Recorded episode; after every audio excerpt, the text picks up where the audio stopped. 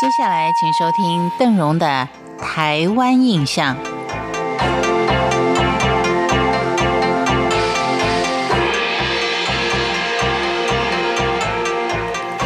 在这一个星期当中呢，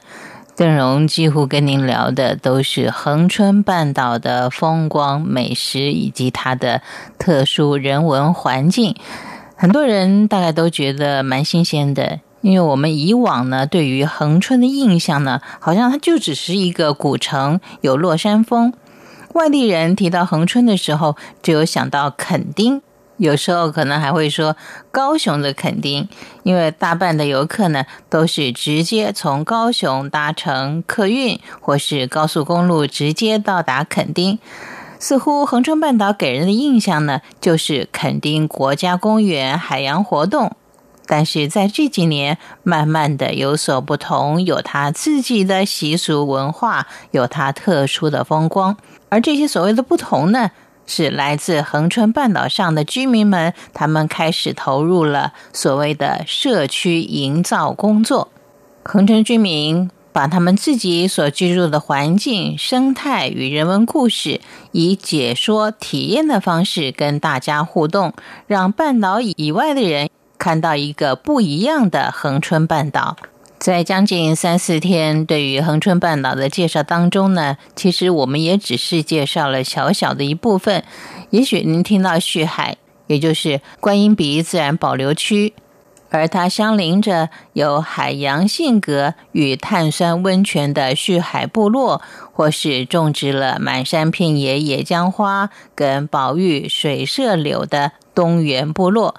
另外，还有致力于传统婚礼文化的高氏部落、满洲民谣人人会唱的港仔社区，以及生态保育为出发守护灰面鹫的里德社区，还有就是我们提到的鹿蟹跟排名第二的港口社区，以及富裕梅花鹿的示范社顶部落。亦或是民谣发源地大光社区，有机米护土地的龙水社区，海角七号加持的满洲社区，跟月光海畔草地音乐会的水洼窟等十一个社区，都有它迷人的风景跟不为外人所知的特色。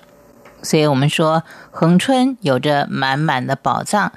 但是这些呢，可不是一蹴可及的，而是经过了许久的酝酿跟多方的努力，花了将近有四五年的时间，才有这样的成绩。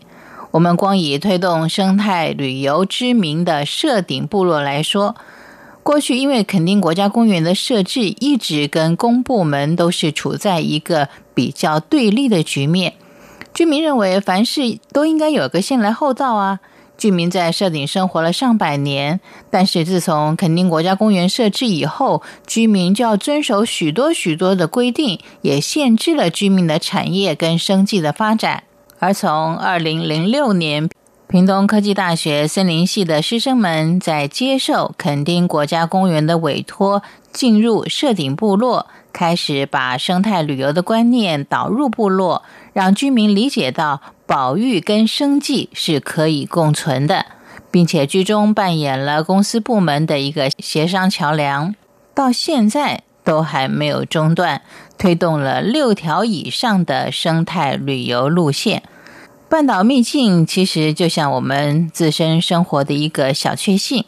没看到并不表示它不存在。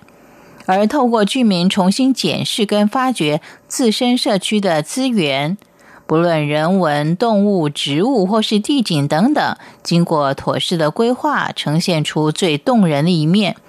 生态旅游学会呢，在一九九一年为生态旅游下了一个广为各界所接受的注解，那就是说，生态旅游它是一种具有环境责任感的旅游方式。保育自然环境与延续当地住民福祉为发展生态旅游的最终目标，所以呢，我们非常期待每一个社区、每一个环境、每一个景点都能够秉持这样的一个观念，让我们看到最深一层的土地温度。时间的关系，感谢您的收听，希望您对恒春有更深一层的了解。